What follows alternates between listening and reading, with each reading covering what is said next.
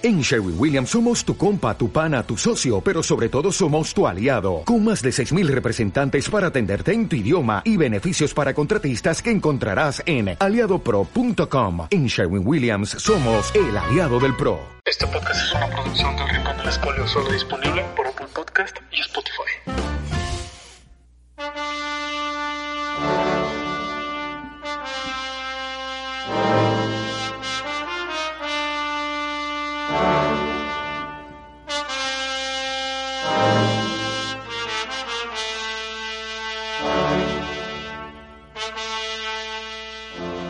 Muy, muy, muy buenos días tengan todos ustedes, mis niños, bienvenidos a este su podcast. Ya es lunes, lunes de podcast. Mi nombre es Gustavo Flores Ramírez y están escuchando una peli más. Recuerden que es un podcast donde se arma el desmadrito cinéfilo, las series, las películas y el buen gusto por el cine.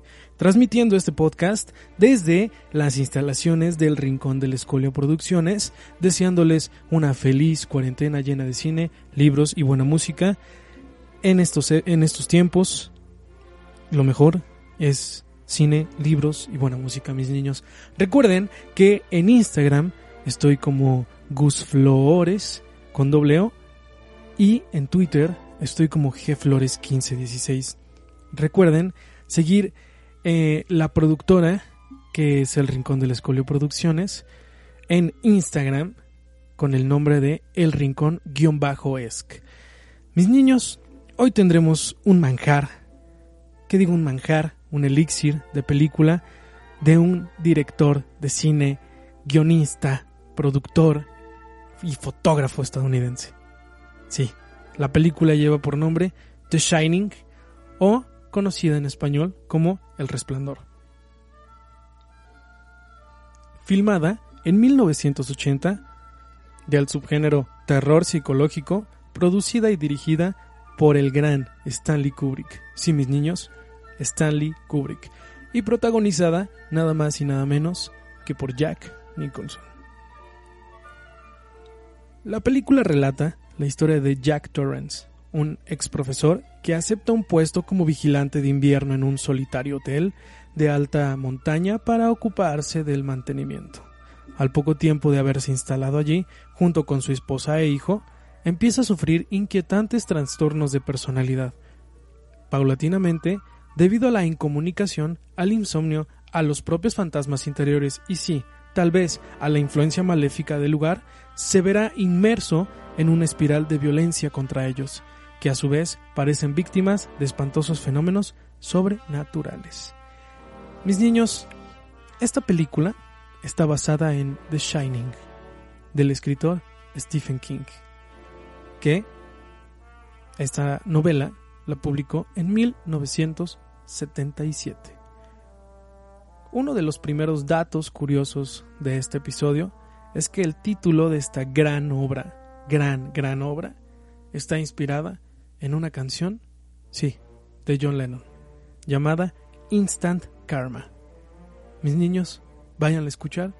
Yo la escuché y en uno de los versos de esta gran canción viene el sello de The Shining. Entonces, Búsquenle, pero ahí está. Regresando a la obra de Stanley Kubrick, para los que me preguntan qué género es, es drama y terror, con un subgénero, como ya les había comentado, de terror psicológico. Empecemos con los datos curiosos de esta gran película, que por cierto, este podcast lleva el nombre como Los datos curiosos del resplandor. Verla en época de cuarentena, mis niños, tiene sus aciertos y, desaciertos.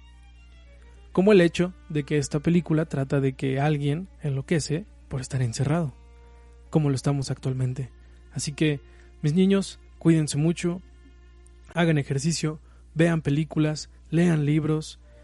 Eh, les recomiendo mucho un libro, incluso del mismo Stephen King, que acaba de salir, se llama El Instituto. Está completamente brutal. En fin. El primer dato curioso de, lo que les quiero hablar se trata sobre la selección del personaje principal, llamado Jack Torrance. Ya todos sabemos, ya les había comentado, que lo interpreta Jack Nicholson. Pero Stanley Kubrick había considerado antes a Robert De Niro. Sí, escucharon bien, a Robert De Niro.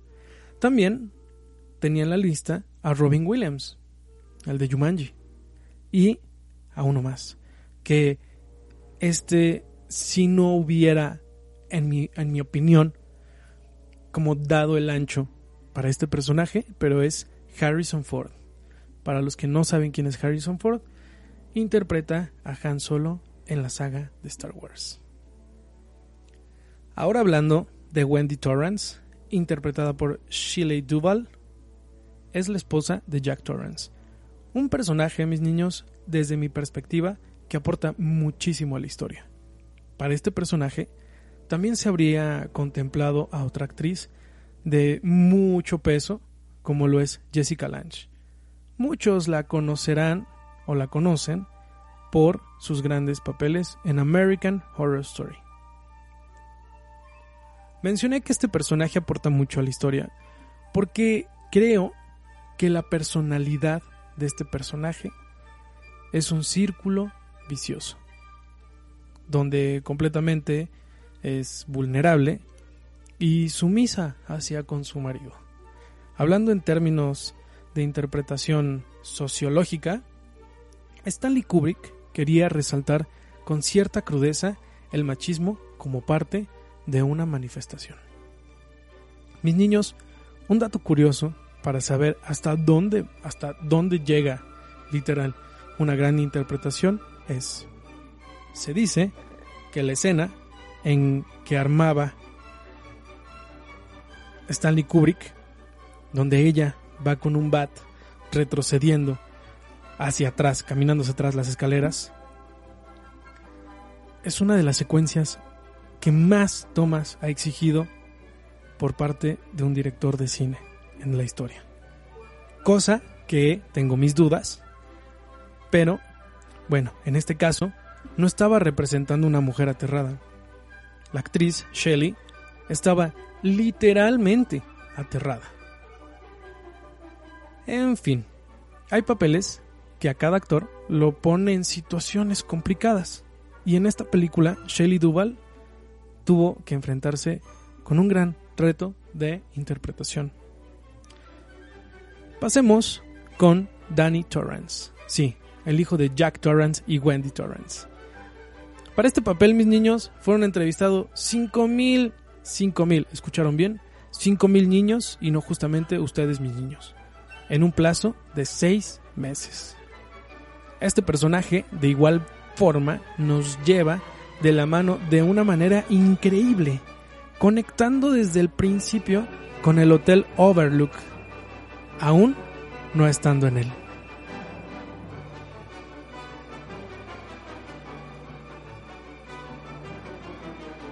Durante el rodaje, el pequeño actor fue protegido de manera especial por Kubrick. De hecho, el niño creyó que en todo momento estaba rodando una película de género dramático, no una película de terror. Aquí hay unos datos que, bueno, me parecen de cierta de cierto peso importante para las personas que amamos con locura esta gran película. Stanley Kubrick tomó decisiones que a muchos no les han parecido. Sin embargo, es Stanley Kubrick y no hay nada que reprocharle, que reclamarle o que cuestionarle. Como ya les había mencionado, Stephen King escribió esta novela, pero con la mayoría de las, o sea, como la mayoría de las películas, existe el libro y la película. Muchas cosas suelen cambiar debido a la visión o giro autoral que requiere el director para llevar a cabo la historia. Muchos cambios son para bien y otros son para mal. Sin embargo, Stanley Kubrick interpreta una idea de esta historia, a mi parecer, equilibrada y coherente. Empezando con un dato que me parece fantástico. empezando con las dos niñas que interpretan el papel de las hijas asesinadas. En la historia que nos presenta Kubrick, como muchos las habrán visto, son gemelas. Pero en la novela se llevan dos años. Por otro lado, otro dato que me parece interesante es que el libro de Stephen King, el número de habitación era el 217, que existe completamente en su totalidad, pero se cambió por una habitación completamente inexistente con el número 237. Mis niños, a lo mejor para ustedes estos son cambios muy pequeños, pero que sí tienen su eh, grado de importancia desde una perspectiva eh, del libro y una perspectiva cinematográfica. En cuestiones de rodaje, la mayor parte de las escenas fueron filmadas en forma cronológica, gracias al guion.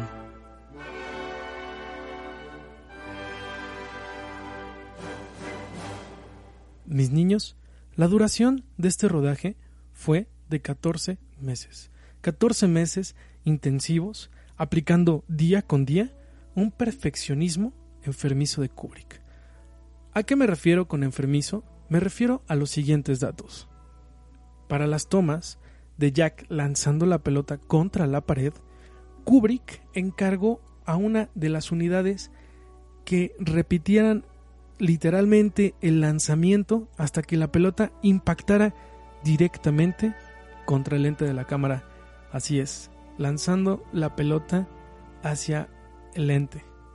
Lo que supuso, o sea, muchísimos días de filmación para que la secuencia sería finalmente, bueno, no sé si finalmente o tristemente descartada en la sala de montaje, que para los que no están familiarizados con la palabra montaje en sala de edición, en postproducción.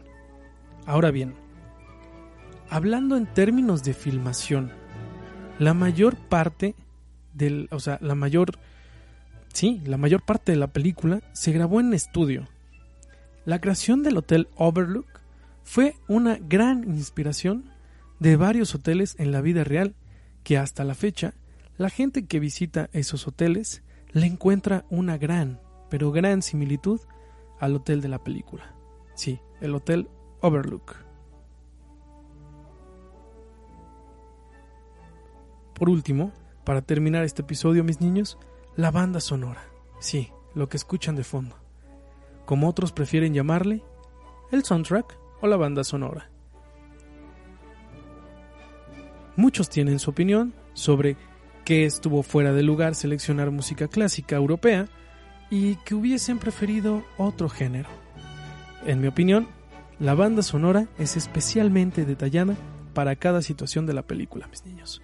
Logra un objetivo claro y directo que es sentir esa gran frustración que tiene cada situación en cada escena. Ese suspenso donde te dan ganas de querer ser parte de esta gran historia como espectador. Mis niños, vean esta gran obra de Stanley Kubrick y si ya tuvieron oportunidad de verla, vuelvan a verla, pero desde una perspectiva distinta, tomando en cuenta cada detalle puedan. Como tip, si les interesa algún detalle de una película, anótenlo y después investiguen. Desde cierta actitud de un personaje, o hecho histórico que se les haga interesante, o incluso el mismo soundtrack, o eh, el proceso del personaje para lograr eh, el, eh, el mayor auge de interpretación. Y bueno, si ya vieron esta película, pueden ver otras de este gran, gran, gran director, es uno de mis favoritos, e investigar datos curiosos como lo he venido haciendo el día de hoy en este podcast. Y a continuación les daré una que otra recomendación de este mismo director para que chequen eh, igual en la mayoría de sus películas es un proceso muy similar con la banda sonora, con el con la técnica de dirección, con los actores. Y bueno, la primera recomendación es Naranja Mecánica del año 1971. También tenemos Lolita de 1962. Está Espartaco, interpretada por Kirk Douglas, que lamentablemente acaba de fallecer este 2020 y esa película es de 1960. Y una de mis favoritas, mis niños, es 2001, Odisea del Espacio, que fue rodada en 1968. O bueno, creo que fue su estreno. Mis niños, este fue el podcast del día de hoy. Me da mucho gusto estar eh, de este lado del, del, del micrófono en el estudio para ustedes. Y de antemano les ofrezco una gran disculpa debido a que el viernes no hubo podcast, no hubo programa, pero no se me preocupen, no se me alteren, que esta semana lo repondremos con un poco más de tiempo en uno de los dos episodios que faltan, que recuerden que voy a estar subiendo episodios el lunes, el miércoles y el viernes. ¿Ok? Muchas gracias, en verdad les agradezco mucho porque también el podcast pasado tuvo una audiencia, eh, digamos, importante para el inicio de esta temporada. Recuerden que una peli más, vamos a echar el chisme eh, cinéfilo, el desmadrito cinéfilo como lo llamo. Vamos a hablar de series, de datos curiosos como el día de hoy, eh, de películas. Y bueno, eh, les recuerdo mis redes sociales, que en Instagram estoy como Gus Flores con doble O, recuérdenlo. En Twitter estoy como gflores1516 y no olviden, por favor, seguir el Instagram del Rincón del Escolio, que es el rincón-esc. Mis niños, muchísimas gracias de nuevo. Recuerden que en esta época de COVID-19 tenemos que cuidarnos entre todos, tenemos que eh, activarnos en, en nuestras casas.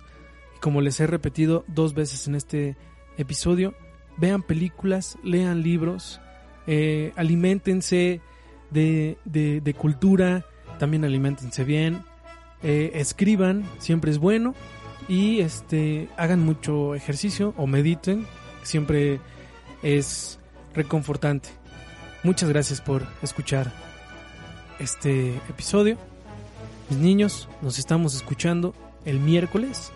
Y recuerden que esto se va a poner muy, muy, muy chingón.